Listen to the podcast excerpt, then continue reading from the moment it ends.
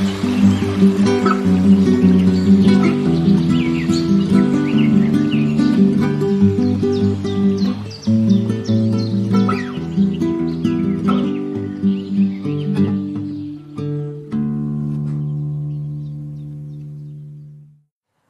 Hallo liebe Zuhörerinnen, liebe Zuhörer und bei YouTube vielleicht auch Zuschauerinnen und Zuschauer einer weiteren Folge der Interviews for Future. Heute habe ich als Gast Carola Rakete. Hi Carola.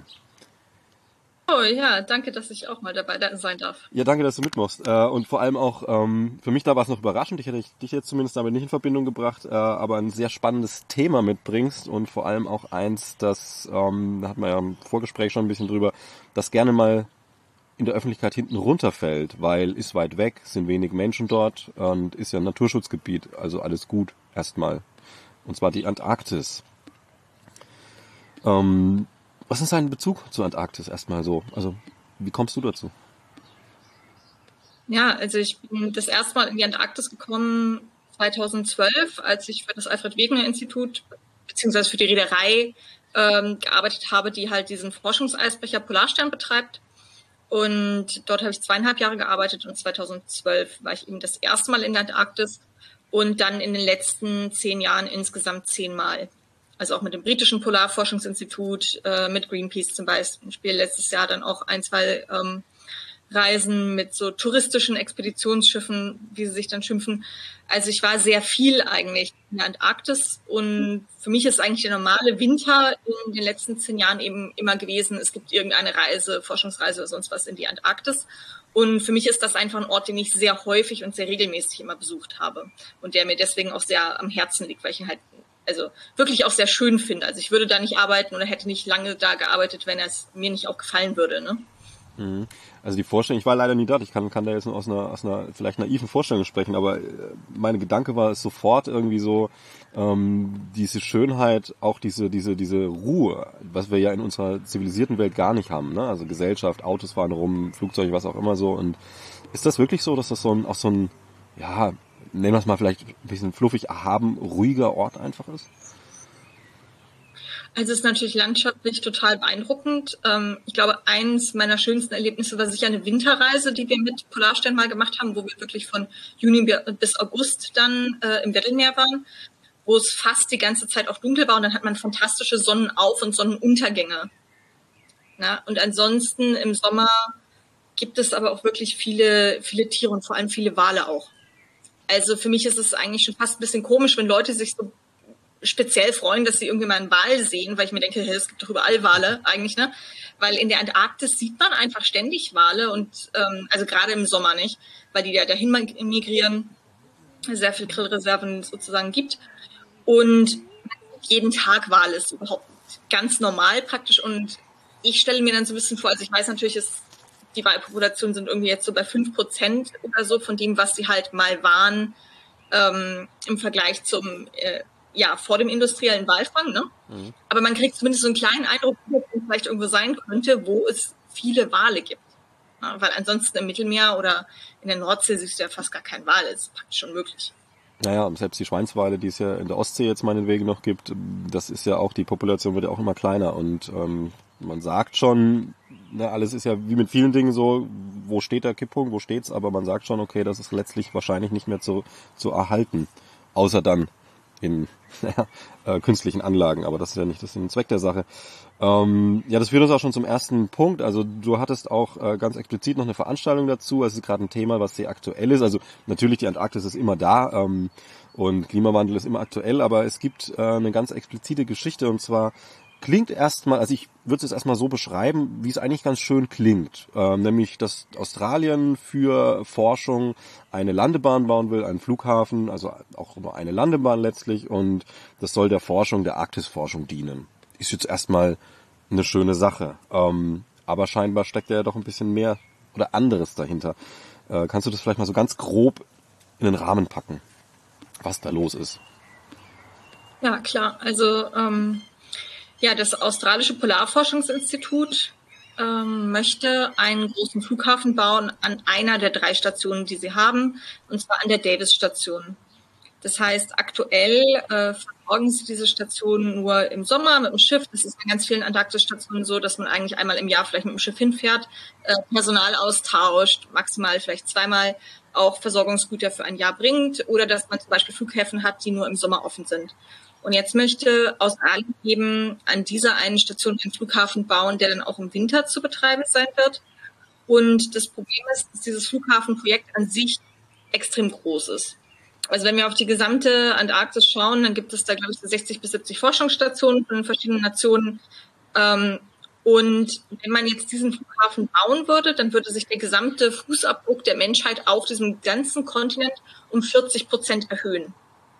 Das heißt, das Flughafenprojekt an sich ist massiv und ähm, findet halt in einer Gegend statt, wo ähm, ja natürlich Seevögel brüten, wo auch äh, viel Biodiversität ist, denn die ist in der Antarktis halt hauptsächlich in eisfreien Gebieten, also an wenigen Stellen an der Küste. Ne? Mhm. Große Teile der Antarktis sind ja vom Eisschild überdeckt, das heißt, da ist nicht viel mit Biodiversität.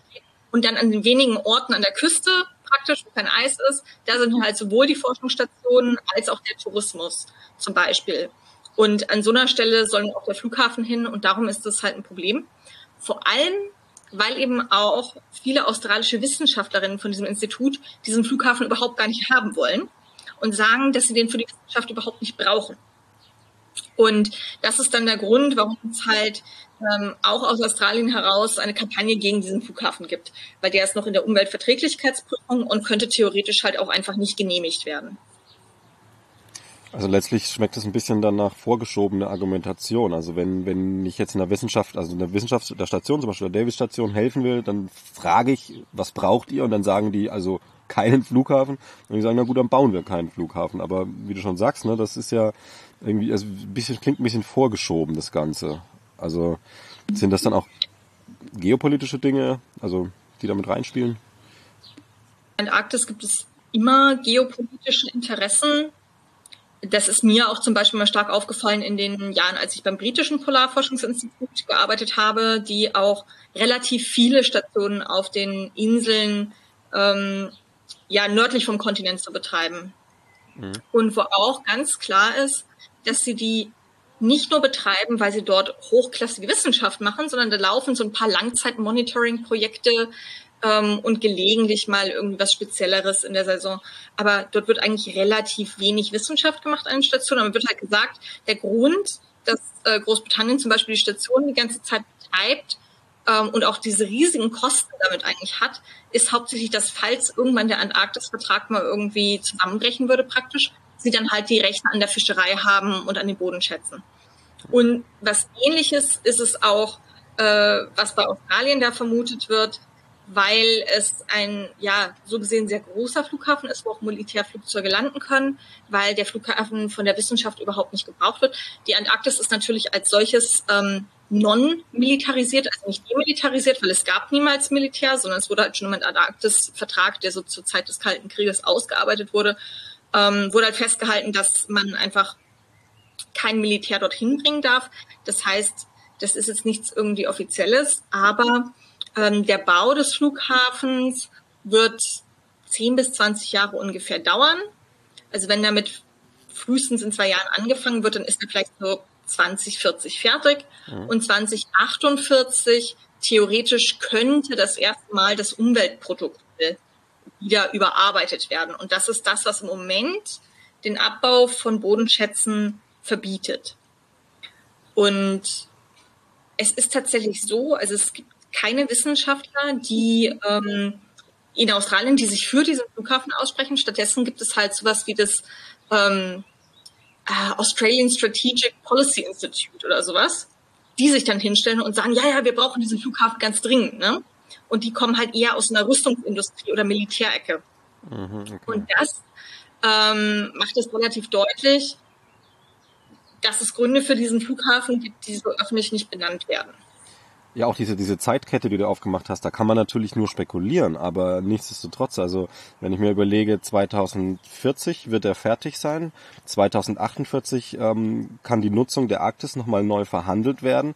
Bis dahin wird sich auch am Eis was getan haben. Es wird also, ähm, wenn man es jetzt mal aus Sicht des Wirtschaftens betrachtet, wird es mehr Möglichkeiten in der Arktis geben. Vielleicht sind auch schon irgendwelche ähm, sich Populationen an, an, an ist beispielsweise Pinguine meinetwegen ausgestorben, wo man dann auch nicht mehr Acht geben muss und so weiter. Also das, das, da kommen ja viele, viele Zahnrädchen, die gefühlt zumindest ein Bild ergeben. Natürlich Spekulation, aber wenn jetzt auch die Wissenschaftler sagt, würde ich jetzt nochmal eine Frage zurück. Also diese Davis-Station gibt es seit 1957. Das sind jetzt äh, fast 70 Jahre. Ähm, Gab es da jemals genau, Versorgungsprobleme? und die haben 70 Jahre der Wissenschaft gemacht. Also es ist ja nicht so, dass da gar keine Wissenschaft gemacht wurde. Mhm, ne? genau. Und das ist auch der Punkt, warum jetzt ähm, in Australien halt viele Wissenschaftler sagen, ja, aber wir können die im Prinzip ja die Station weiter betreiben wie vorher.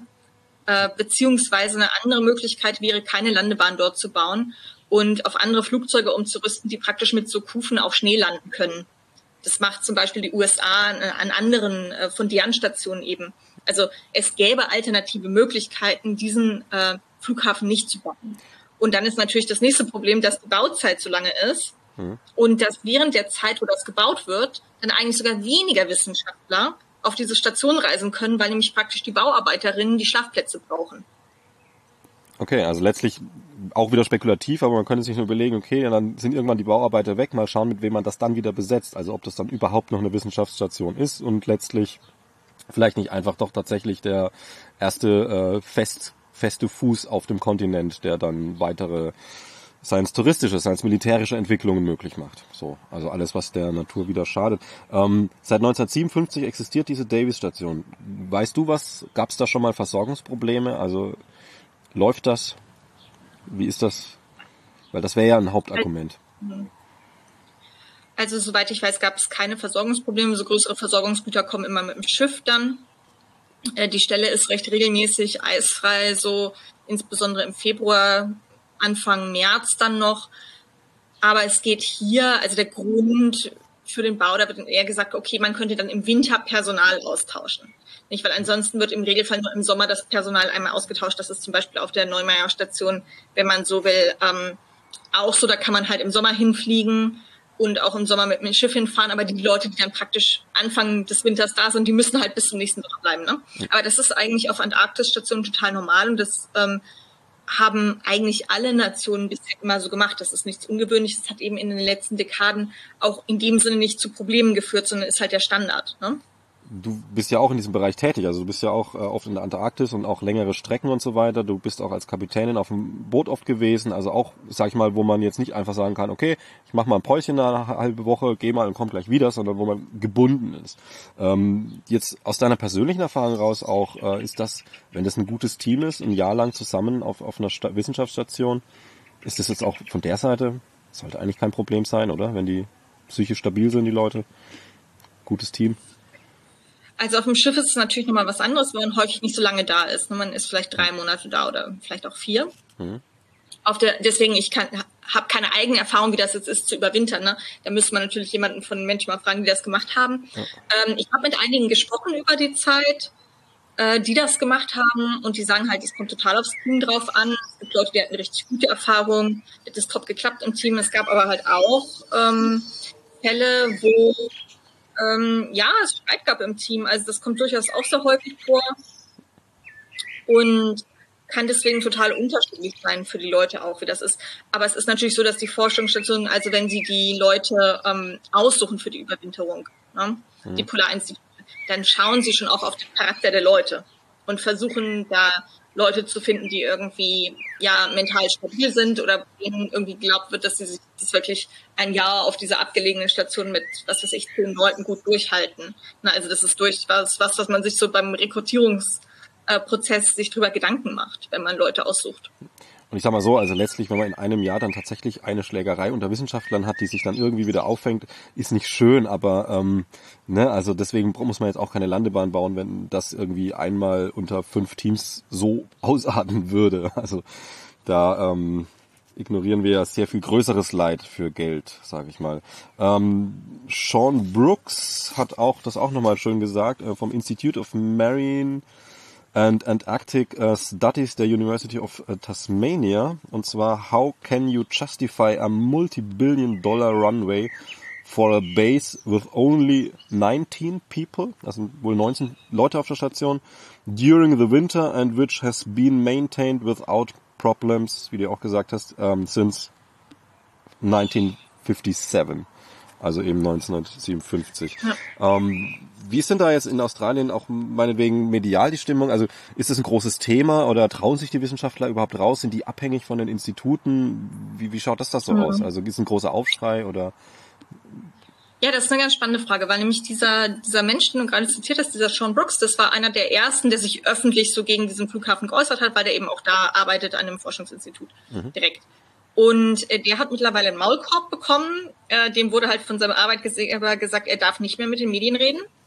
Okay. Ähm, ja, genau. Und äh, was wir so intern hören, ich habe jetzt auch Kollegen in Australien eben, direkt in Tasmanien, wo das Forschungsinstitut ist, ähm, die sagen, dass viele Wissenschaftler natürlich dagegen sind, ja, es ökologisch nicht richtig finden, aber sich nicht trauen, irgendwas zu sagen, ähm, weil sie Angst um ihre Jobs haben. Wir wissen ja alle, wie schlecht die Arbeitsverträge von Leuten auch sind, beziehungsweise sie haben meistens sehr kurze Verträge und kriegen dann vielleicht mhm. halt keine Verlängerung kein anderes Jobangebot mehr. Und wenn man natürlich auch gerne in der Antarktis arbeiten möchte, gibt es nicht so viele Arbeitgeber, wo das irgendwie überhaupt möglich ist. Ähm, das heißt, es ist wohl schon so, dass ähm, nicht, nicht viele sich trauen, öffentlich was dazu zu sagen. Es haben sich einige ehemalige Mitarbeiter noch öffentlich geäußert, ähm, mit Zeitungsartikeln oder sowas. Aber von denen, die praktisch noch dort arbeiten, äh, kaum jemand.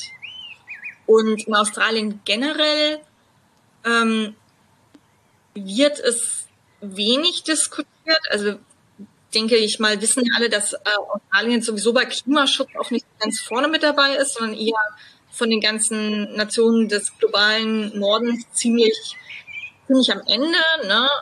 Also keine konkreten Klimapolicy-Vorschläge, zum Beispiel auch die Umweltministerin, die Susan Ley, ist jetzt mhm. vor, ich glaube, zehn Tagen oder so auch vor so einem Gericht verklagt worden, weil sie ähm, erlaubt, dass weiter Kohle abgebaut wird und noch ein neues Kohlekraftwerk irgendwie gebaut wird. Da gab es auch wieder so eine Klage von, von jungen Menschen, die australische Regierung, also stellvertretend gegen sie, die Umweltministerin. Hm. Und da meinte sie auch, das sei alles gar nicht gerechtfertigt. Was meint das Gericht? Ja, wir haben eine australische Regierung, die sowieso überhaupt nicht umweltfreundlich ist. Ne? Ja, na, das war ja auch mit den Mäusenplagen, das war ja wunderschön anzuschauen. Also in Anführungsstrichen, ne, riesen Mäuseplage, weil man hat ja alle, alle Fressfeinde wegge, weggerationalisiert in gewisser Weise. Und ähm, dann kam auch aus der australischen Regierung die Idee und so so mit dem ganz großen Stolz, weil man diese Mäuseplage nicht losgekriegt hat, so ähm, ja wir nehmen jetzt das das giftigste Gift, was es irgendwie gibt auf der Welt und damit machen wir so alle platt die Mäuse. Und dann ja bravo. Und dann frisst das nächste Tier die giftige Maus, dann sagt die giftige Maus wir wissen ja wie es läuft. Das ist ja dann typisch. Ähm, ist da Siehst du ja juristische Chancen vielleicht? Also, oder wie schaut's aus? Ich meine, wenn jetzt die Debatte im Lande nicht stattfindet. Also in Australien werden die Leute mundtot gemacht und sagen wir, dann gibt's vielleicht noch Leute außerhalb ähm, wie dich oder mich, die jetzt, sag ich mal, eine freie Meinung haben, aber dann vielleicht entweder nicht so viel erreichen oder halt, da gibt's ja dann auch wieder Programme, die gegen solche Aussagen fahren können und ziemlich böse enden. Ähm, von außen die Debatte reintragen? Oder was, was siehst du da für Möglichkeiten? in Australien scheint die beste Möglichkeit noch über so die Kosten dieses Projekts zu gehen. Einfach also für die mhm. normalen Steuerzahlerinnen, die sich jetzt so für ökologische Sachen nicht so interessieren. Mhm. Und dass man sagt, das ist ein Wahnsinnsbudget für so einen Flughafen, den eigentlich kaum jemand nutzt. Ähm, wird es eher schwierig, wobei es schon so ist, dass das Polarforschungsinstitut im Prinzip gesagt hat, es möchte seine Emissionen und ähm, ja, seinen Environmental Impact irgendwie reduzieren und macht jetzt praktisch mit dem Flughafen genau das Gegenteil. Weil ich glaube, da kann man juristisch weniger machen. Und ansonsten ist es halt so, ähm, dass aus Australien schon gesagt wird, dass es was bringt, wenn es ähm, internationale Aufmerksamkeit auf diesem Flughafen gibt. Weil obwohl jetzt Australien als gesamter Staat halt wirklich als nicht umweltfreundlich bekannt ist, ist dieses Polarforschungsinstitut als solches, was praktisch öffentlich erstmal der Auftraggeber ist für den Flughafen, Mhm. Die sind schon sehr um ihren Ruf bemüht, weil nämlich zum Beispiel äh, das Umweltschutzprotokoll, das äh, vor 30 Jahren in Kraft getreten ist, das wurde von Frankreich in Australien ähm, hauptsächlich praktisch angestoßen. Und seither haben sowohl Frankreich als auch eben Australien diesen Ruf, als jetzt besonders ökologisch irgendwie zu sein. Das heißt, an sich, das Polarforschungsinstitut hat schon Sorgen um seinen Ruf. Okay. Ja? Also die wollen schon, dass das nicht möglichst an die große Glocke gehängt wird. Und ähm, da lohnt es schon, international auf die Druck zu machen. Okay, also insofern durchaus vielleicht von Vorteil auch, dass wir mal das Interview auf Deutsch führen. Das kann hier wieder in Szenen reingreifen, die dann von außen auch wieder eine Wirkung haben. Wollen wir hoffen, das seien jetzt vielleicht auch mal die Hörerinnen und Hörer angesprochen. Ähm, kommen wir mal ein bisschen weg von dem Flughafen und, und gehen mal ins Allgemeine. Also es gibt ja, äh, du hast den Grill schon angesprochen, ist ja bekannt, Grill, Hauptnahrungsquelle der, der Wale, wie du auch gesagt hast, ähm, im Winter war es, ne, dass die, dass die Grillsaison vor allem war es Winter? Nee, im, im Sommer eigentlich. Sommer. Okay, schön. Ja, ähm, ja. Im Sommer, die, na, und dann kommen natürlich die Wale hinterher.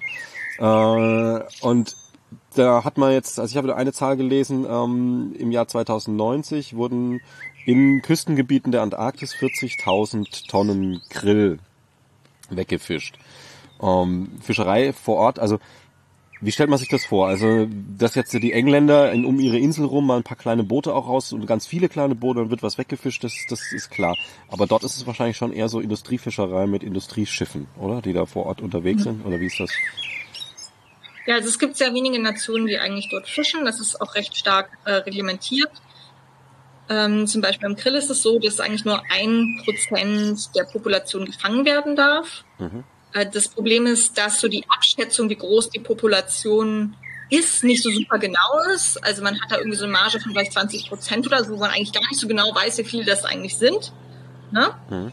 Ähm, aber die Menge an sich ist erstmal jetzt nicht so hoch. Die Frage ist eher, zu welcher Jahreszeit und wo ganz genau werden die gefangen weil es schon Studien gibt, die ganz deutlich gezeigt haben, dass wenn man, wenn zum Beispiel große ähm, Grillschiffe kommen, äh, Norwegen zum Beispiel hat eine ganz große Firma, die das, die darauf spezialisiert ist, auf Grillfischerei. Das heißt, wenn die vor so einer Pinguinkolonie, während die Pinguine brüten, ganz lokal direkt da halt eine Woche lang fischen, dann ist praktisch der Grill lokal da weg. Erstmal. Okay. Ne? Und dann haben auch die Pinguine zum Beispiel Probleme, ähm, sich zu ernähren. Ja, die können ja gerade. Aber wenn es ja. verteilt ist oder in einer anderen Jahreszeit, dann äh, tritt dieses Problem nicht so auf. Aber der Punkt, äh, der da wenig debattiert ist, ist so die Frage, warum fährt überhaupt irgendjemand hin, um das zu fischen? Na? Hm. Weil im ersten Ansatz könnte man ja denken, okay, also wir fischen in den Weltmeeren, weil das ist wichtig für Nahrungsmittelsicherheit. Aber das ist in dem Fall halt überhaupt gar nicht so, weil äh, dieser Grill wird eigentlich nicht direkt konsumiert. Früher in der Sowjetunion gab es das mal so ein bisschen, aber das ist eigentlich mittlerweile weg. Und heute wird es eigentlich nur noch als ähm, Zusatz für ja, industrielles Fischfutter genutzt, also so für die Lachsindustrie, zum Beispiel diese Aquakultur, die es in Norwegen gibt, weil der Grill dem Lachs diese schöne Farbe gibt, zum Beispiel. Okay, ja, ja, dieses Rot. Und das heißt, da wird dann wieder ein Produkt gezüchtet, ähm, was wir auch wissen, was ökologisch nicht so toll ist äh, und zur Ernährungssicherheit nichts beiträgt. Und auf der anderen Seite werden so Omega-3-Produkte gemacht, für ähm, ja, Gesundheit und was auch immer.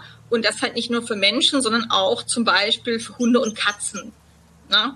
Also das heißt, man schafft es dann, dass irgend so jemand hier seinen Hund in Berlin, was weiß ich, mit so einem Omega-3-Produkt dann da irgendwie füttert und den praktisch in die äh, antarktische Nahrungskette reinholt. Ne?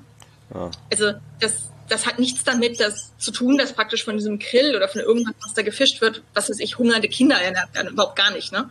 Also es ist ein Produkt, was eigentlich niemand braucht. Und das andere, ähm, ja, was noch gefischt wird, ist äh, Thusfisch halt. Und der hat halt einen Einkaufspreis irgendwie am Großhandel von, was weiß ich, 50 Euro pro Kilo. Ne? Also das geht in Luxusrestaurants auch eher, natürlich noch zu höheren Preisen. Das ist auch nichts, was jetzt ähm, in Anführungszeichen normale Leute irgendwie essen. Das heißt, wenn wir uns überlegen, wir haben so diese eskalierende Klimakrise und müssen eigentlich ähm, Industrien reduzieren, die unnütz irgendwelche Emissionen ähm, ausstoßen, ne, ohne dass davon irgendwie ein großer Gewinn ist, dann wäre halt so eine Fischerei irgendwie im Südpolarmeer eine der die ersten, die man praktisch zumachen könnte. Ne? Man sagt, okay, da wird, also gehen Treibhausgase in die Luft für irgendwas, was eigentlich niemand braucht. Ne? außer natürlich die Firma selber, um Gewinn zu machen. Aber ähm, im Großen und Ganzen für die Menschheit ähm, das ist nichts Gutes. Ne? Das ist nichts, was wir brauchen dringend. Naja, genau, da kommt ja noch das Ding. Also wenn, wenn man sich jetzt mal den Globus anschaut, also vielleicht für alle, die das ist niemand verwechselt da draußen jetzt, also Antarktis Südpol, da reden wir vom Südpol und das ähm, Norwegen, jetzt eine norwegische Firma, wenn du es erwähnst, nicht direkt um die Ecke ist, ich sag mal so, ähm, es schließt sich beim Blick, Blick auf den Globus und wenn es dann dort auch noch ne, wieder in Westen wandert, also das ist ja ein Hin und Her. Also wie wir es natürlich mit unserem globalisierten Kapitalismus schon sehr gut kennen, an allen Ecken und Enden, ist das zwar auch nur ein Beispiel, aber naja, dann doch sehr ja. anschaulich. Und also da wird auch sehr viel Greenwashing betrieben. Ich erzähle es mhm. nur einfach mal so, weil ich es eigentlich ganz ja. spannend finde. Also zum Beispiel diese ähm, norwegische Grillfirma äh, AK Biomarine, die machen halt ganz viel Werbung für sich wie ja, Sustainability und so weiter. Und ihre Schiffe sind jetzt neu und gut ausgerüstet und was auch immer. Und jetzt haben sie vor ein paar Monaten haben sie rausgegeben, sie wollen jetzt bald ihr erstes Schiff mit so einem Ammoniak ähm, Hauptantrieb irgendwie ausstatten, was halt angeblich klimafreundlicher ist. Aber gleichzeitig vergessen sie halt zu erwähnen, dass diese Firma Acker halt zu einer größeren ähm, Gesellschaft gehört. Zum Beispiel eine andere Firma, die dazu gehört, ist halt Acker BP. Ne? Und die sind natürlich Teil der Ölindustrie. Ne? Und die gesamte Firma, eigentlich Acker, ist, ist Teil der Ölindustrie. Also es ist ein Zuliefererbetrieb, ähm, beziehungsweise macht so supportende Infrastruktur. Ne?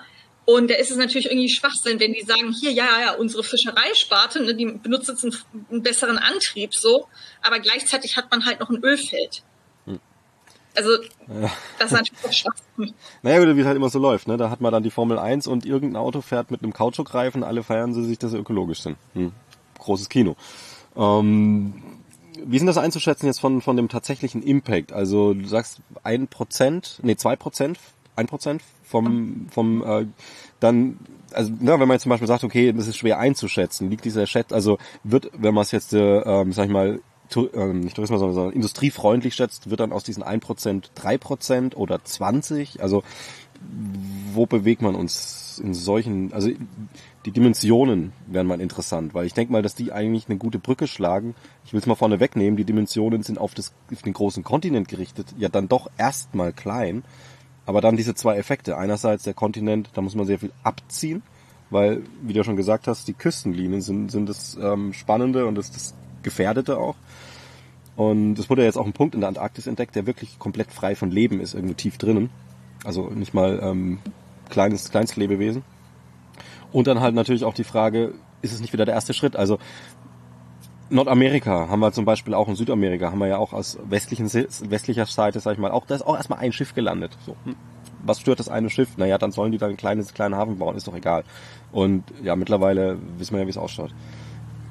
Hm, ja, also die meisten Wissenschaftlerinnen sagen da eigentlich, dass die Menge an sich, die gefischt wird, schon okay ist, aber es kommt eben irgendwie ähm, auf die ganz speziellen Lokalitäten an. Mhm. Ja? Weil es wird nicht irgendwie ein Prozent über das ganze Südpolarmeer gleichmäßig verteilt gefischt, sondern in ganz, ganz wenigen Regionen. An der Halbinsel, an den Südorkney-Inseln ähm, zum Beispiel. Also auf einer ganz, ganz kleinen Fläche ist das praktisch konzentriert. Mhm. Und da geht es eben darauf, dass es wirklich nicht an einem Ort so viel dann gleichzeitig sein darf. Ne? Also dass man schauen muss, dass es ähm, in dem Fischereimanagement, was es ja auch gibt, festgelegt wird, dass es nicht alles gleichzeitig zu einem Zeitpunkt an einer Stelle so konzentriert ist. Das ist halt das Problem. Was aber das viel größere Problem jetzt natürlich für Krill ist, ist natürlich die äh, Erwärmung der Ozeane. Versauerung. Das heißt, es gibt aktuell so Studien, die sagen, dass es zum Ende des Jahrhunderts ähm, die Population von Krill einfach 30 Prozent abnehmen könnte, weil eben der, ja, die, die Hatch-Rates von diesem äh, Krill in den ersten Altersstufen sich halbieren könnte. Ja? Das ja. heißt, von den Überlebenden noch die Hälfte und dann gehen die Populationen halt richtig runter. Und das andere Ding natürlich mit der Fischerei ist immer, wir wissen ja, dass insgesamt auf den Weltmeeren irgendwie 90 Prozent halt überfischt oder halt am, äh, am Catch-Limit sind. Und man natürlich denken kann, okay, schon die anderen Fischereien sozusagen wurden nicht richtig gemanagt oder viele von denen sind überfischt. Ähm, jetzt könnte man ja praktisch was dazulernen bei der Antarktis und es dann nicht auch so weit kommen lassen. Ne? Könnte, ja. Also. Naja, aber letztlich ist es dann die Gier. Also wie ist das denn, also wer, wer regelt das? Also du hast ein schönes Beispiel gebracht mit den brütenden Pinguinen. Das ist sehr schlüssig. Die brüten, die können da jetzt auch nicht weg. Wenn die nicht brüten, könnten sie ja weiter wandern, vielleicht noch irgendwie. Aber brüten heißt, die sind hier gebunden an den Ort. Wir brauchen auch viel Nahrung. Also da kommen dann auch einige Pinguine nach, wenn sie schlüpfen. Ähm, jetzt kommt da ein Schiff, fischt den ganzen Grill weg. Das ist natürlich mal ähm, klar gesagt einfach scheiße. Ähm, wie, wie ist denn, wie wird das denn reguliert? Also wer, wer, gibt's da Regularien und wer, wer achtet darauf, dass die eingehalten werden? Oder kann da jedes Schiff sagen, okay, na, ein Prozent von allem, was da rumschwimmt und ob man das an einem Ort egal oder wie schaut es damit aus? Ja, also in diesem Antarktis-Vertrag sind praktisch ähm, 45 Staaten Unterzeichner erstmal. Mhm. Von denen dürfen aber nur 29 in irgendwelchen Managemententscheidungen abstimmen. Und zwar, weil die in einem ähm, ja, substanziellen Maß Wissenschaft machen, dass sie eben stimmberechtigt sind. Das heißt, äh, irgendwie so ein kleines Land ähm, nehmen wir mal ein Beispiel jetzt. Es gibt kleine Pazifikländer, die sind zum Beispiel äh, Mitglied, sowas wie Papua-Neuguinea. Mhm. So, die sind Mitglied, aber die haben natürlich nicht das Geld, weil Antarktisforschung ist richtig teuer, da eine Forschungsstation zu haben und die dann jahrelang zu betreiben und irgendwie Stimmrechte zu bekommen. Das heißt, diese 29 Staaten, die Stimmrechte haben, sind schon jetzt in Anführungszeichen die üblichen Verdächtigen, so also USA, ganz viele EU-Staaten, äh, dann natürlich auch mittlerweile China, Indien, mhm. ähm, Australien, Neuseeland und auch ein paar südamerikanische Staaten wie zum Beispiel Argentinien, Chile, Brasilien. So, ne? ähm, sind schon auch die Hauptemittenten von Treibhausgasen natürlich insgesamt gesehen. Ne? Ähm, so, diese 29 Staaten im Prinzip, ein bisschen abgeändert, ähm, die machen auch das Fischereimanagement in der Antarktis. Und das Prinzip am Antarktisvertrag ist, ähm, dass es ein Konsensprinzip ist. Das heißt, diese 29 Staaten müssen sich alle einigen, irgendwas abgeschlossen werden kann. Also da kann ein Veto, kann das, kann reicht schon aus. Einer sagt nein und dann hat es. Ein einziger Staat, der sagt, ich bin dagegen, reicht. Okay. Und da gab es zum Beispiel äh, letzten Herbst dieses ähm, Fischereigremium praktisch, das tagt immer im Oktober, gab es einen großen Skandal, weil halt ähm, ja, Neuseeland hatte ein russisches Schiff fotografiert, das illegal gefischt hat. Hm. Ähm, da hatten die natürlich ein Bild und auch irgendwie ein Video mit GPS und so weiter. Und äh, da hätte dieses Schiff eigentlich sanktioniert werden müssen. Und Russland hat dann gesagt, nee, nee, das ist gar nicht so. Die ähm, Neuseeländer haben die GPS-Daten gefälscht. War da gar nicht. Also man kennt ja natürlich Neuseeland ständig irgendwelche Daten. Ja. So, ne? Von allen. Sind ja berühmt dafür. So, ne? Ja, genau. Hat Russland einfach gesagt, das stimmt nicht. Die haben das nicht gemacht. Und alle anderen 28 Staaten haben gesagt, ja, doch. Ne? Also mhm. natürlich habt ihr das gemacht.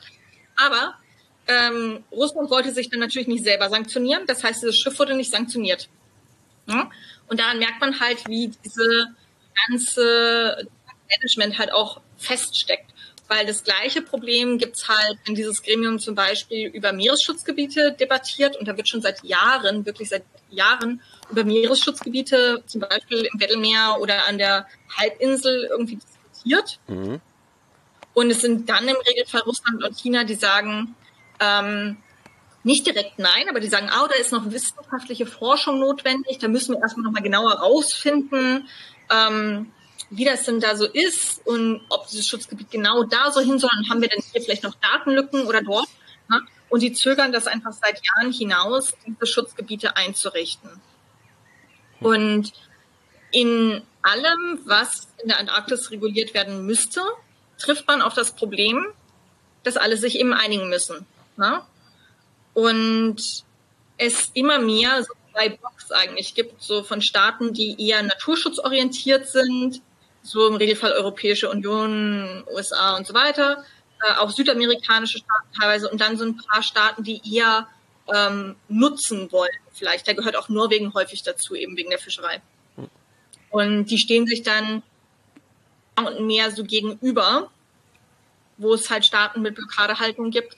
Aber das wirklich große Problem ist, wird eigentlich fast nichts äh, mehr reguliert innerhalb dieses Antarktisvertrags, weil man sich einfach auf nichts mehr einigen kann.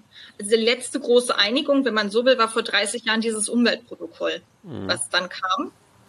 Mit wahrscheinlich noch China. weniger Staaten auch, ne? Die dann, wo die Einigung noch einfacher war. Du sagst, ist China zum Beispiel dazugekommen. Und ja, China war da schon dabei, ja. War schon dabei, okay. Genau, aber das war auch so ein Ding, also zum Beispiel vor 30 Jahren hat man sich halt geeinigt, okay, wir werden jetzt die Bodenschätze zum Beispiel nicht abbauen, mhm. aber hatte man auch technisch noch nicht so die Möglichkeiten dazu. Ne? Ja. Also halt zum einen natürlich ist es extrem kalt und auf dem anderen könnte man halt ähm, Tiefseebergbau betreiben, aber da wissen wir ja auch, das ist, steckt noch relativ in den Kinderschuhen. Ne? Das heißt natürlich erstmal relativ einfach zu sagen, ja, wir wollen keine Bodenschätze abbauen, wenn man das auch noch technisch gar nicht kann. Ja, und dann hat man ja auch ein bisschen den Klimawandel. Halt ne? so, dass ähm, man denken kann, dass eben bis 2048, wo das theoretisch überarbeitet werden kann, mhm. natürlich die Technologie weiterentwickelt ist. Ne? Und auf der anderen Seite sollte die Wirtschaft weiter wachsen, was wir uns überhaupt gar nicht erlauben können, ne? Ähm, dann müssen ja die, also ja, überall auf der Welt ist praktisch schon alles abgebaut worden, ne? An Metallen und seltenen Erden und was auch immer. Und dann kann es natürlich schon sein, dass es 48 für irgendwen interessant ist, dass in der, auch in der Antarktis ähm, irgendwas zu expandieren oder zu fördern, wenn es extrem teuer sein wird. Ne? Zumal es ja wahrscheinlich, also gehen, kann man glaube ich von ausgehen, dass es 2048 in der Antarktis leichter sein wird oder mehr Zugang gibt, als es heute ist. Einfach, naja, Gletscher schmelzen, Ne? Das ewige Eis ist halt nur noch Eis, aber nicht mehr ewig und wird sich mal weiter zurückziehen. Und dann äh, sind wir ja auch immer wieder an dem Punkt, dass halt diese ganzen, ganzen Prognosen, die wir als Wissenschaftler immer sehr gerne machen, ähm, einfach aus, das ist ein bisschen so eine Grundhaltung der Wissenschaftler, sehr konservativ ranzugehen und äh, jetzt nicht groß Alarm zu schlagen, auch wenn, wenn Alarm im Spektrum mit drin ist und sich der Permafrost in, in Sibirien taut 90 Jahre zu früh, ebenfalls 90 Jahre zu früh sind die Gletscher in äh, Grönland, glaube ich, war es. Und dies und das und jenes, ne? Also diese, diese, diese Beschleunigungen und, und dann Kippkaskaden und so weiter und so fort. Also ähm, kann man jetzt auch in einem Wissenschaftspodcast mal sagen, so das, was die Wissenschaft sagt, ist meistens kann man ein bisschen Daumen drücken, dass es nur so kommt, hier und da. Also, und das wird dann mit der Antarktis nicht ja, anders sein. Fall, ähm, ja, ist es eher schneller, beziehungsweise auf der schnelleren Seite hm. der Modellierung sozusagen. Ne? Und das war auch 2011, also vor zehn Jahren, als ich das erste Mal am Nordpol war tatsächlich mit Polarstern. Ähm, da erinnere ich mich so, dass dann Leute noch gesagt haben, na ja, hm, Arktis eisfrei, na ja, vielleicht so um 2050. Na, und heute ist es ja eher schon so, dass alle eher so sagen, naja, ja. 2035 vielleicht schon Ende des dieses äh, Jahrzehnts so, ne? Genau, also, also ja. eher eher schon vielleicht mit mit Pech in dieser Dekade so, ne? Und ähm, ich schon auch dram dramatisch einfach, hm. sich das überhaupt vorzustellen, ne, dass man irgendwie im Sommer mal mit dem Segelboot in die zentrale Arktis fahren kann und halt äh, nicht erst, wenn ich dann irgendwie, ähm, weiß ich nicht, eine Großmutter bin, sondern halt, ja, vielleicht schon in ein paar Jahren, ne? Ja. Naja, und das, das geht dramatisch schnell und beim westantarktischen Eisschild ist das ja auch gerade die Diskussion, wie schnell geht das, ne? Dass die Schelfeise, die davor liegen, praktisch ja abbrechen. Es jetzt in den letzten Monaten auch wieder verschiedene Studien, die rausgekommen sind. Äh, grundsätzlich ist der Prozess ja so, dass wenn diese Schelfeise dann weggebrochen sind, dass dann die Gletscher, die auf dem Land liegen, halt schneller ins Meer reinfließen können, dann der Meeresspiegelanstieg ähm, natürlich viel schneller abläuft. Und ja, dass es halt durchaus auch schon Wissenschaftler gibt, die sagen, diesen Prozess können wir nicht mehr aufhalten und können wir jetzt nur durch drastische ähm, ja, Reduktion von Emissionen Ne? Also ja, den können wir genau, nicht verlangsamen, aber im Prinzip ähm, werden diese Schelfe zusammenbrechen und das westantarktische Eisschelf wird, wird praktisch über die Zeit halt abschmelzen. Und das ist jetzt nur noch eine Frage der Zeitskala. Ne? Also auch im schnelleren Fall würde das Dekaden und Jahrhunderte brauchen, bis das dann irgendwie komplett weg ist. Aber ähm, gut, aber komplett. Ja, das wird die Küsten, also das kann man sich überhaupt nicht vorstellen, dass die gesamten globalen Küsten irgendwie verändern wird. Ja, komplett. Also ähm, Antarktis abgeschmelzt, komplett heißt ja quasi, was waren 60 Meter Meeresspiegelanstieg. Und das ist natürlich so ein bisschen so, ähm, ja, ja Uto, also kann man sich jetzt nicht wirklich vorstellen, weil es sind ja auch Times, also Zeitskalen, die ewig lang sind, ne, um jetzt theoretisch die gesamte Antarktis. Hm. Naja, ähm, ich, ich sitze jetzt hier in Leipzig, da kann ich dich dann hier einladen. Komm, Carola, hast du Lust? Wir wollen mal ein bisschen aufs Meer fahren mit dem Segelboot. Kommst du nach Leipzig? So, fahren wir los. Ähm, ich fand das jetzt auch, also ich war jetzt sechs Monate in Norwegen ja. an der Küste und fand das da schon auch bezeichnend, weil halt natürlich ganz viel Infrastruktur an der Küste ist? Ja, klar. Wenn man denkt, irgendwie so ein Meter Meeresspiegelanstieg, da müssen die praktisch jede Pier und jeden Kai da irgendwie neu bauen. Ne? Und was ja noch dazu kommt, sind ja dann also ein Meter Meeresspiegelanstieg bei ruhendem Wasser oder ein bisschen leichten Wellengang ist das eine. Aber jetzt lass mal einen schönen Orkan von, von äh, Seeseite rüber pusten. Dann macht dieser Meter halt dann, also ne, Meter mehr und dann ist zum Beispiel Orkan Richtung ähm, Venedig, kann man dann nur, braucht kein Tourist mehr hin. Das ist dann nicht mehr, braucht man auch nicht mehr drin wohnen irgendwann und was das halt ausmacht. Aber da gibt es äh, einen Gletscher, ich bin ich mir sicher, das ist glaube ich auch der Apokalypse-Gletscher oder wie es geheißen hat, mal so ein bisschen populistisch. Mhm. Äh, Pine Island, 180 Billionen Tonnen Eis, bei denen es auch jetzt heißt, möglicherweise schon gekippt.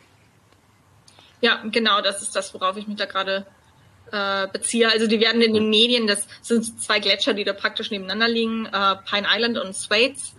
Und ähm, da geht gerade halt so die heiße Debatte, ähm, kann man das Abschmelzen von denen noch aufhalten oder ist es schon zu spät? Äh, niemand kann es so richtig mit Sicherheit sagen, aber ähm, allein das, dass wir halt schon ein Punkt sind, wo wir nicht mehr wissen, dass selbst wenn wir jetzt wirklich radikal die Emissionen reduzieren würden, ob wir das noch aufhalten können, ist halt dramatisch, weil das ist extrem, extrem viel Wasser. Hm. Ähm, was da an, an die Küsten fluten wird. Ne? 3,3 Wenn wir halt jetzt schon ne? sehen, so wie, wie es in Bangladesch halt jedes Mal aussieht, ne? Ja. Äh, mit der Versalzung von den ganzen Feldern und das dann halt wieder auch natürlich die Leute trifft, die ja nichts imitiert haben oder ganz wenig. Sehr interessant. Ähm, Will ich mal kurz einhaken. Also das mit der Versalzung, mir, mir, mir ist das sofort klar, aber ich denke mal für Zuhörer und Zuhörer vielleicht nochmal interessant, ähm, auch nochmal ein sehr schön anschauliches Ding, wie viele Folgeeffekte ein so, so ein Meter haben kann. Was heißt Versalzung der Felder? Was passiert da? Ja, also der ähm, in Bangladesch ja ist sehr niedrig, so insbesondere an der Küste.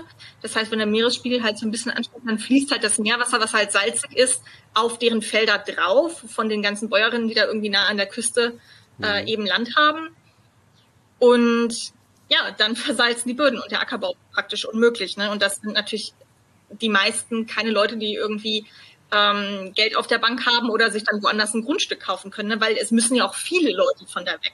Das ist das Problem. Also in, äh, in Bangladesch durch den Meeresspiegelanstieg, da wohnen ja Millionen von Menschen, ähm, müssten wirklich auch Millionen umziehen. Das Problem ist, äh, natürlich auch ist das Verhältnis zu Nachbarstaaten nicht so gut. Indien hat ja auch ähm, keinen Bock, sag ich mal, die reinzulassen. Ähm, bewacht die Grenze ganz massiv. Mhm. Ähm, er schießt auch regelmäßig Leute an, an der Grenze, die da rüber wollen. Ähm, ich will jetzt nicht in dem Sinne über die Inder da groß aufregen, weil das gleiche machen wir in Europa auch, nur anders halt. Ja. Ähm, das Problem, also wir reden nicht von drei Leuten, die umziehen müssen, sondern wir reden halt einfach von Millionen von Menschen, die in Bangladesch leben, die praktisch dann umziehen müssen, weil sie einfach ähm, ja, sich selber nicht mehr ähm, von Landwirtschaft dann ernähren können. Ne? Das Land auch einfach. Und es bricht auch teilweise als ja sehr viel ab ne, an, den, an den Flüssen. Das Land einfach ähm, in die Flüsse rein äh, abbricht. Mhm. Spült wird praktisch. Ne? Okay. Ja. Naja, das sehen wir es halt, ne? Genau diese, diese vielen, vielen Effekte. Das haben wir ja dann auch irgendwie, dann geht's auch ins Grundwasser rein und so weiter und so fort. Und kann ja jeder mal zu, zu Hause probieren mit einer Topfpflanze oder, oder im Garten da mal einfach mit Salzwasser gießen mal eine Woche oder zwei und dann mal schauen, wie schön das dann noch wächst oder ob dann vielleicht einfach nur noch was Braunes da drin liegt. Ähm, Salzwasser ist halt nur was für Salzwasserpflanzen. Ähm, es gibt ja noch den Tourismus. Das ist ja auch so ein Faktor, der, der irgendwie, ja, also ähm, 74.000 Touristen in 2019 in der ganzen Antarktis ähm, klingt jetzt für mich jetzt auch erstmal als reine Zahl relativ gering. Also da hat auch eine Leipziger Szenekneipe so viel Besucher im Jahr. Das ist jetzt mal von, wenn man jetzt mal die Flächen vergleicht, ne, Szenekneipe, paar hundert Quadratmeter, Antarktis, riesiger Kontinent. Wo ist da das Problem? Ja, also ich würde denken, zur Szene-Kneipe kommen halt die meisten Leute vielleicht mit dem Fahrrad, ne? Möglich, ja. Mittlerweile. ja, und mit den Reisen in die Antarktis ist es halt so, dass so im Schnitt äh, die Standardreise, Tourismusreise in die Antarktis so vielleicht neun Tage plus Flüge halt eingerechnet, mhm. 5,5 Tonnen CO2 äh, verursacht. Pro Person, pro pro. Person, genau, pro Reise für eine Person. Und das ist natürlich massiv, weil das ist halt so viel wie ungefähr acht Menschen in Bangladesch in einem Jahr verursachen. Ne? Und da ist dann halt wirklich die Frage, ob man so eine Art von Tourismus überhaupt noch erlauben kann ne? in der Klimakrise. Ja. Ähm, wobei das ein bisschen ähnlich ist, wie wenn wir jetzt meinetwegen von Europa nach Australien fliegen würden und dann da eine riesen Kreuzfahrtschiffreise machen würden. Ne? Hm. Naja, dann kämen wir ungefähr ja. auf das Gleiche, wie wenn jetzt jemand in die Antarktis äh, dann reist. Aber das ist halt eine Frage, also muss man so eine Art von äh, Urlaub noch machen und das ist natürlich Luxusurlaub. Also da kostet leicht ein Tag auf so einem Schiff irgendwas von 500 bis 1000 Euro. Das kann sich natürlich nicht jeder leisten. Also die wenigsten. Ja, klar. In, in ja. Sinne, ne? Also das ist einfach ein Luxusprodukt.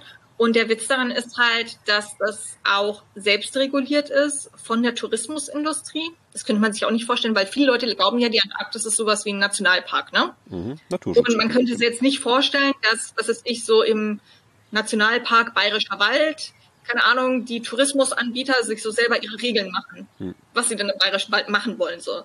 Genau. Sondern man denkt ja, okay, da gibt es eine Nationalparkbehörde, die dann sagen, hier sind die Wanderwege, da dürft ihr drauf, dann hier sind irgendwelche Bufferzonen und Kernzonen, da dürft ihr rein und da nicht und sowas. Mhm. Und das ist in der Antarktis nicht so. Na? Das heißt, die dürfen eigentlich mit ihren Touristen hinfahren und anlanden, wo sie wollen. Das ist nicht äh, im Antarktis-Vertrag irgendwie vorgegeben. Ähm, auch wieder, weil die 29 Staaten sich nicht auf irgendwas einigen konnten mit der Regulierung. Mhm. Und was dann diese Tourismusanbieter gemacht haben, die haben halt gesagt, ah, wir machen uns selber Regeln. Na, also wir, ihr braucht uns gar nicht regulieren, wir machen uns selber Regeln. Das heißt, die haben schon Regeln. Ähm, zum Beispiel welchen Abstand zu brütenden Vögeln oder ähm, ja, dass sie keine Ahnung, Acht geben, dass sie jetzt nicht auf irgendwelche Moose treten oder so, die halt dann sehr langsam wachsen. Ja, aber wie schwammig ist das denn? Also äh, ich kann mir auferlegen, Acht geben auf Moose. Ich sage, ja, ich habe halt Acht gegeben, aber es hat nicht so geklappt mit dem Acht geben, habe aber trotzdem Acht gegeben. Ne? Oder Abstand zu brütenden Vögeln. Also ähm, das wird wahrscheinlich schon Sichtabstand sein, oder? So zumindest Kameraobjektivabstand, was gefühlt ja, also so nah drauf an, es sind so ähm, 20 oder 25 Meter, je nachdem. okay, ne? toll. Also ja ja. ja, genau. Und dann gibt es Sachen, okay, ja, das Fliegen von Drohnen ist verboten und so, ne? Ähm, haben halt am Anfang war das auch erstmal nicht reguliert, ne? Dann konnte da praktisch jeder mit seiner Drohne irgendwie rumfliegen, mhm. weil es halt nicht reguliert war. Aber der Punkt ist praktisch, ähm, das ist immer noch eine Regulierung aus Anbieter selbst. Also die haben so eine Organisation mhm. zusammen. Ähm, das ist aber nicht verpflichtend aus dem Antarktis-Vertrag heraus. Ja? Das heißt, das Minimum, was man eigentlich mal machen müsste, wäre diese Regulierung oder ähm, in den Vertrag offiziell aufzunehmen, weil theoretisch könnte jeder Anbieter könnte einfach sagen, ich halte mich ja nicht an diese Richtlinien, weil die sind ja nicht verpflichtend. Mhm. Ja? Also theoretisch könnte jeder da runterfahren und machen, was er wollte. Ne? Es gibt innerhalb der Antarktis nur ganz wenige Gebiete, die praktisch wirklich als Schutzgebiete ausgewiesen sind. Das sind dann so ein paar ähm, Brutkolonien von Seevögeln im Regelfall. Ja, und dann noch so ein, zwei größere Meeresschutzgebiete, wo man jetzt zum Beispiel nicht fischen darf. Aber an sich ähm, ist es eher so, dass die Antarktis eigentlich ungeschützt ist. Ne? Also es wird immer nur so gesagt, ja, gibt ja einen Antarktis-Vertrag und das ist alles geschützt. Aber im Prinzip ist es nicht so. Also wenn man schaut, ähm, wie viele Flächen jetzt im Rest der Welt eigentlich als praktisch Nationalparks oder Schutzgebiete irgendwie deklariert werden müssen, mhm. dann ist das ja jetzt bis 2020 hätten das ja irgendwie 17 Prozent der Erdoberfläche sein sollen. Ne? Und in der Antarktis lange das nicht das, das sind nicht mal fünf Prozent. Ne? Es gibt auch in der Antarktis, zum Beispiel auf, dem Kontinent jetzt mal nur so 16 verschiedene Bioregionen. Mhm. Davon sind in vier zum Beispiel überhaupt gar keine Schutzgebiete. Ne? Aber auch insgesamt die Schutzgebiete auf den Landmassen sind halt eher so bei einem Prozent. Und bei Meeresschutzgebieten auch. Das heißt, es ist eher so, ein, so eine Annahme in der Bevölkerung, dass die gesamte Antarktis ein Schutzgebiet wäre. Aber eigentlich ist die überhaupt nicht reguliert. Ja, und gerade wenn du so Sachen sagst, das klingt natürlich wieder nach unserem klassischen Umgang mit der Natur. Äh, hier, Pinguine, habt dann quasi ein klein, etwas größeres Gefängnis, in dem ihr machen dürft. Und da kommen wir, gehen wir auch nicht rein, das ist euer Schutzgebiet. Aber kommt bloß nicht auf die Idee, eure Brutgebiet zu verlagern, weil dann habt ihr Pech gehabt. So. Nur äh, wandern halt hier, ich weiß jetzt nicht, wie es bei Pinguinen ist, ob die jetzt dauersesshaft sind, aber ne, wandern Tiere, wandern Gebiete, jetzt gerade mit dem Klimawandel vielleicht auch gezwungenermaßen dann letztlich als selbst, wie gesagt, ich weiß nicht, aber selbst wenn Pinguine immer an der gleichen Brut Ecke wären, weil die Bedingungen gut sind, die ändern sich. Also letztlich ist das ja dann auch, ne, dieses, ähm, ich bin total gut zu meinem Kind, weil ich hab's in eine, in eine Kammer gesetzt, da darf es machen, was es will. Toll. Nee, aber es braucht halt diesen Freiraum, ne? Also diese, dieses mit der Welt interagieren, genauso wie die Natur das darf und sollte. Und da kommt halt der Mensch und zieht ein paar Linien dazwischen und sagt dann, das ist Schutzgebiet. Und in die Antarktis rein ist ja wahrscheinlich für viele Tierarten auch gar keine Möglichkeit, weil einfach doch kein, kein Lebensraum so von der Küste nach innen. Hm. Ja, also das wird noch, glaube ich, sehr spannend, wie sich das verändert. Also es gibt jetzt natürlich schon hm, ja einige marine invasive Arten natürlich, die von mhm, Südamerika ja. jetzt zum Beispiel so langsam rüberkommen, wo es auch klar ist, wenn an der Halbinsel es irgendwann wärmer wird und die Bedingungen sich so angleichen, wie sie ja, in Patagonien halt zum Beispiel sind, dann wird sich das Ökosystem da verändern. Also ähm, an Land sieht es noch ein bisschen anders aus. Da gibt es auch ein paar Gräser zum Beispiel, die jetzt schon ähm, ja an einigen Stationen sich finden, die man theoretisch noch ausrotten und ausreißen kann, ne, weil das noch nicht so viele sind. Ja gut, aber es wird mehr aber, werden. Also, aber die, die Menge der eisfreien Gebiete wird richtig stark zunehmen, obwohl es relativ viele Regeln zu so Biosecurity gibt, also dass man ähm, halt wirklich seine kompletten Klamotten von irgendwelchen Samen befreien muss und seine Schuhe waschen und dies und das. Also man wird das irgendwann mitbringen, ne? Ja, das ist klar. Also das, das wird sich ähm, verändern. An Land kann man vielleicht noch mit ganz viel äh, Aufwand es schaffen, dass halt fremde Pflanzen irgendwie nicht ansiedeln. Ne? Aber im Meer wird das natürlich unmöglich sein. Ne? Ja, und dann, also Letztlich hast du ja auch Tiere, also jetzt lass mal eine Vogelart, die nie in der Arktis, Antarktis gelandet ist, dann doch mal sagen, ja, ja, es ist warm genug da und dann bringen die in den Federn was mit. Also will man dann jetzt jedem Vogel aufhalten, der irgendwie über, über die Ozeane fliegt. Ist ja Quatsch, ne? Also letztlich die Veränderungen nee, also kommen. Letztlich ist es so, ne, wir haben ja schon so viele Veränderungen angestoßen in, hm. in dem Ökosystem. Es wird sich verändern, ne? Also aufhalten lässt es sich nicht mehr. Umgekehrt, was halt auch ganz spannend ist eigentlich, ist ähm, ja die Erholung der Wahlpopulation, ne? natürlich seit dem industriellen Walfang, also wo man schon auch merken kann, okay, nachdem dann der menschliche Einfluss, der halt wirklich ja dramatisch war, äh, aufgehört hat, ne, und man diese Tiere nicht mehr bejagt hat, erholen die sich so ganz, ganz, ganz, ganz langsam halt doch mal wieder. Mhm. Aber man muss sich halt auch irgendwie bewusst machen, dass man über die Antarktis oder das Südpolarmeer redet, dass wir halt nicht, viele Leute denken ja so, oh, ja, das ist so ein unberührtes Ökosystem. Aber im Gegenteil, ne? Also diese Wahlpopulationen haben sich ja noch nicht von dem erholt, wie sie industriell ähm, bejagt wurden. Da ist ja auch wieder das Ding, der Wal, der bleibt ja nicht sein Leben lang dort vor Ort. Und dann wird er vielleicht außerhalb seines Schutzgebiets wieder weggefischt und dann kommt nur noch ein Drittel zurück. Ja gut, Wal Walfang gibt in dem Sinne jetzt nicht mehr so viel. Ja, also vor allem auch in der Arktis nicht. Die Japaner haben es jetzt dann irgendwann vor ein paar Jahren auch komplett aufgegeben und jagen nur noch woanders. Hm. Ähm, da kann man jetzt, Entschuldigung, da muss man mal kurz Sea Shepherd äh, lobend erwähnen auch. In dem.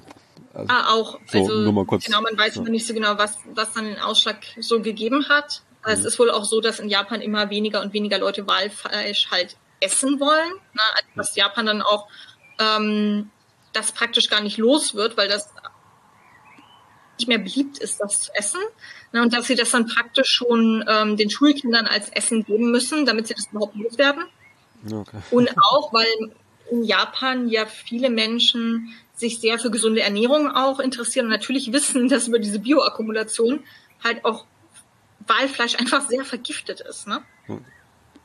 Also das ist für viele Menschen in Japan jetzt auch ein Grund, das nicht mehr zu essen, ne? weil die einfach genau wissen, dass das ähm, nicht so besonders gesund ist. Ja, eine Aufklärung. Ich meine doch, Walfleisch war doch auch sehr als Potenzmittel geschichtlich, kulturell, so wie viele, ne, wie die Haifischflosse und solche Geschichten. Und dann hat es die Wissenschaft vielleicht auch 35 Mal wiederholt, so, nee, Jungs, bringt euch auch nichts. Ähm, ne, also solche Geschichten und so weiter. Also all diese. Ich glaube, da kommt mehreres zusammen. Ja, so. Genau, ja. ähm, die Traditionen verändern sich. Es ist klar, dass es ungesund ist, praktisch ähm, von, von der Belastung halt. Hm. Dann natürlich auch so äh, Kampagnen und Umweltaktivismus sicherlich noch dazu. Naja, und vielleicht auch tatsächlich äh, Greta Thunberg ein bisschen, was sie losgelöst hat. Es ist ja ein weltweites Movement und hat einfach Bewusstsein in die ganze Welt nochmal verlängert, vertieft getragen. So, das ist ja auch nicht ganz verkehrt. Ähm, ja, wir können jetzt hier natürlich noch sehr, sehr vieles. Also das äh, finde ich finde ich total gut, dass man mit dir da auch so drüber reden kann. Das soll ins Detail, äh, gerne ins Detail gehen, aber das wollen wir natürlich auch die ähm, Zuhörerinnen und Zuhörer nicht zu sehr quälen letztlich, weil irgendwann nach fünf Stunden Podcast ist vielleicht auch nicht mehr gut. Ähm, ich würde noch mal eine Frage aufgreifen, die mich immer so ein bisschen umtreibt. Es ist, geht jetzt komplett weg von der Antarktis, aber ähm, wenn du da eine Einschätzung hast, weil ich kann mir vorstellen, dass du da ein bisschen mehr Einblick hast. Also mir, mir kommt es mit, mit ähm, ich gehe jetzt mal wieder auf die Seegrenze Europa, äh, Mittelmeer, äh, womit du natürlich einfach zu tun hattest. Und zwar nicht nur vor Ort, sondern ich gehe mal von aus, auch die eine oder andere Debatte mit wir, kritischeren Playern. Ähm, für mich ist es ein logischer Schluss, dass jemand, der unmoralisch daran geht, der sagt, okay, Hauptsache unsere Wirtschaft stimmt, aber ansonsten diese ganzen Ketten und, und Zusammenhänge kapiert, dass das, was du da auch schon erlebt hast, also das, was wir heute sehen, ähm, solange wir es nicht verdrängen, äh, mit den, ich sag's mal ganz boshaft, relativ wenigen Flüchtlingen noch im Vergleich zu, gehen wir mal 20 Jahre in die Zukunft. Ähm, mir kommt da ganz automatisch dieser Gedanke, dass Frontex und solche Geschichten da letztlich, also das ist ja, ist ja klar, was kommt. Es, wenn, wenn, es wird sich verdoppeln, verdreifachen, verzehnfachen, verzwanzig, fünfzigfachen, was da an Flüchtlingen kommen wird. Dass das jetzt äh, letztlich Testlauf ist auch. Wie hoch mhm. können wir die Mauer um Europa ziehen? Und wie geht es technisch? Wie geht die Gesellschaft damit um? Ähm, wie viele Leute sind dann äh, Stachel im Fleisch, so wie du das dann eben bist zum Beispiel? Ähm, also hast du da eine Einschätzung? Hm. Also das Budget von Frontex ähm, wurde ja in den letzten Jahren massiv erhöht. Mhm. Na? Hat sich, glaube ich, in den letzten 20 Jahren, ich glaube, tausendfacht oder irgendwie sowas. Also irgendwas total absurdes. Okay. Ähm, weil Frontex jetzt halt immer mehr ähm, eigene Technologie hat, also Schiffe, Drohnen, ähm, Flugzeuge. Mhm. Und da geht richtig viel Geld rein. Das ist die teuerste EU-Agentur, die wir haben. Und wird halt gesagt, es wird Grenzschutz gemacht, ne? Aber man muss sich halt bewusst sein, auf wessen Kosten einfach. Ne? Also Grenzschutz heißt, dass Leute, ähm, die schutzbedürftig sind, zum Beispiel ne, mit Hilfe von Frontex nach Libyen zurückgeführt werden. In dem Sinne, also das ist, das ist Standard, das ist überhaupt gar nicht neu. Ne? Und viele ja. Leute wissen das aber trotzdem nicht. Also zum Beispiel Frontex-Flugzeuge, aber auch ähm, Flugzeuge von EUNAVFOR Med geben, von der Militäroperation geben regelmäßig Informationen über Boote, selbst welche, die schon in der maltesischen Such- und Rettungszone sind, an diese libysche Küstenwache weiter.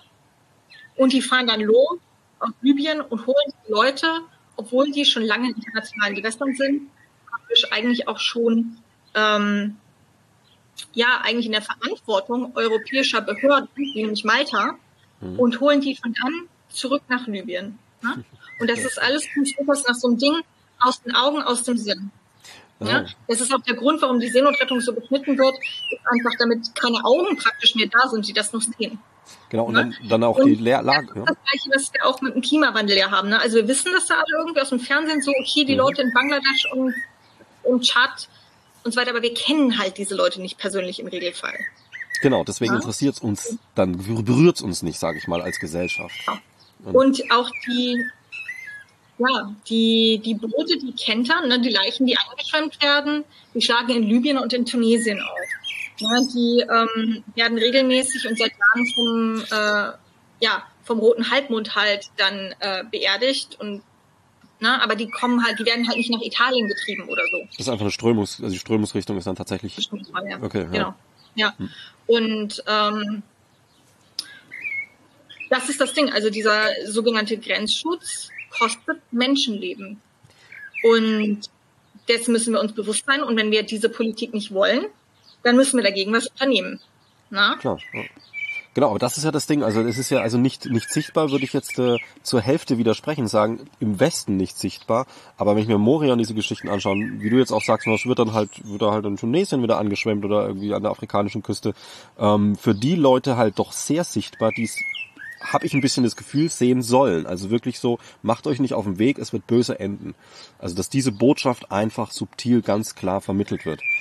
Und wenn du jetzt schon sagst, es ist die ähm, kostenintensivste äh, europäische Agentur, ich wüsste jetzt nicht vergleichbar andere Agenturen. Ne, wenn es die einzige ist, dann äh, sagt das erstmal nichts aus, aber es wird wahrscheinlich viel Geld sein. Ne? Ähm, und dann eben diese, diese, diese exorbitanten Erhöhungen des Budgets. Also das, das macht für mich alles keinen Sinn, wenn es darum geht, die paar Flüchtlinge wieder abzuschieben, die wirklich, sage ich mal, auch echt einfach nur wegen Geld da oder sonst was da sind. Die kommen auch nicht mit dem Boot und so weiter. Ne? Also gibt's ja auch ein paar, meine Güte, aber ne, das, das, das macht für mich nur dann Sinn, wenn es wirklich, wenn das in die Zukunft gedacht ist. Und zwar purer Egoismus, ähm, pures, wir halten unseren Lebensstandard und ähm, auf Kosten von, naja, lass mal halb Afrika keine, keine, kein Gemüse mehr anbauen können, überspitzt gesagt, dann kommen sie halt alle, aber weit kommen sie halt nicht. Und so eine Struktur ja. muss ja auch erst aufgebaut werden. Da ist es ja gut für so einen Strukturaufbau, wenn es erstmal nur klein, in Anführungsstrichen kleinere Zahlen sind wie heute im Vergleich zu 2050 meinetwegen. Also spekulativ. Ja, also man kann sich das ja. nicht wirklich vorstellen, wie es dann in, also wie viele Leute wirklich gezwungen sein werden, ihre Heimat zu verlassen. Das ist das Gleiche wie heute. Die meisten Leute wollen eigentlich ja. zu Hause bleiben, ne? ähm, aber äh, können halt irgendwann nicht mehr. Der Tschadsee zum Beispiel in den letzten 30 Jahren ist ja um 90 Prozent einfach geschrumpft. Ja? Mhm. Und dann gibt's Wasserknappheit und dann migrieren die Leute erst in die Städte, da gibt's dann wieder keine Arbeit, dann gehen sie in Nachbarländer und so weiter. Ne? Mhm. Also ähm, wir müssen uns aber halt dessen bewusst sein, dass das, was an der Grenze passiert, an der europäischen Ausgrenze, das ist kein Unfall, sondern das ist die europäische offizielle Migrationspolitik. Das ist so gewollt von der EU. Ja. Und das machen natürlich die Mitgliedstaaten auch mit. Na? Also es ist kein Unfall, wenn irgendjemand im Mittelmeer stirbt, das ist das Resultat der so geplanten Migrationspolitik. Weil wir hätten technisch die Kapazitäten, Kapazitäten diese Leute alle zu retten. Ne? Äh, kein Meer der Welt ist so gut überwacht wie das Mittelmeer. Ne? Da fahren so viele Schiffe rum, da fliegen Drohnen, Flugzeuge und alles. Ne? Also wir hätten absolut die Möglichkeit, die Leute zu retten. Aber es ist eine Entscheidung, äh, das, das nicht zu tun. Und der Punkt ist, ähm, die Leute können eben auch nicht an Orten bleiben, wo es nicht sicher für sie ist. Diese Überfahrt, weil wenn es da, wo sie herkommen, sie keine Sicherheit gibt, dann haben sie praktisch nichts zu verlieren. Ja, eben, und Sicherheit, also. Der Abschreckung funktioniert nicht in dem Sinne, ne? Das, ähm, äh, das führt nirgendwo hin. Also wir brauchen ein ganz anderes Verhältnis zur Migration. Umgekehrt ist es ja auch so. Ähm, die Gesellschaft überaltert in Europa. Es gibt viele ähm, Orte, wo Leute fehlen tatsächlich auch. Ne? Also so Berichte gibt es ja auch von Italien und Spanien und so weiter, wo irgendwie halbe Dörfer leer stehen, mhm. weil die Bevölkerung überaltert ist und niemand mehr dahin ziehen will und so weiter. Ähm, wir brauchen eigentlich Menschen, die in Europa auch wohnen. Ne?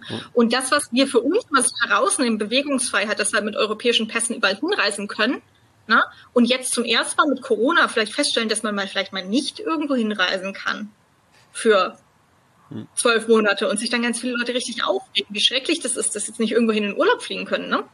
Na, das ist halt ähm, das Ding, ne? sind, ne? Dass man dann irgendwie mal feststellt, Menschen mit anderen Pässen können das nie, ne? Also die haben diese Reisefreiheit halt nie gehabt und das ist einfach total ungerecht. No. Aber Carola, ich meine, wir könnten jetzt noch äh, lange machen, aber wir kommen jetzt, sind jetzt auch schon hier sehr, sehr weit von, vom Antarktis-Thema abgedriftet. Äh, ich würde es einfach nochmal zurückkommen und sagen, ähm, gibt es noch irgendwas, gerade in Bezug auf Antarktis, natürlich, wenn nicht da, dann auch vielleicht allgemein, wo du sagst, okay, das würdest du jetzt noch gern loswerden, ähm, vielleicht an die Wissenschaftsgemeinde explizit gerichtet oder auch an Hörerinnen und Hörer, wie du möchtest, freier Slot. Ja, ich, ähm, wünsche mir weiterhin, dass einfach die Wissenschaft sich so stark für Aktionen auch ausspricht, wie sie es in den letzten Jahren gemacht hat. Äh, ich sehe da einen enormen Unterschied so von dem, wie es vor zehn Jahren war und hoffe, dass ja die, die Leute ja, sich auch politisch aussprechen, ne, weil die Situation ist politisch und wir können, wir können nicht unpolitisch sein in dieser Situation. Und ähm, ja, ich hoffe, dass das in der Zukunft so weiter sehen wird, äh, auch für ja, Doktoranden und so einfacher sein wird, als es eben in der Vergangenheit war. Ne? Ich glaube, es ist wichtig, äh, sich politisch zu positionieren. Da kommt niemand mehr drum rum. Ja, da weiß ich, dass das sehr kritisch diskutiert wird in der Wissenschaftsszene und deswegen will ich es einfach nochmal unterstreichen. Genau. Ähm, wichtig. Ja, Carola, dann danke ich dir herzlich fürs Interview. Ja, danke für die Einladung und dann viel Spaß im Garten noch. danke, ja.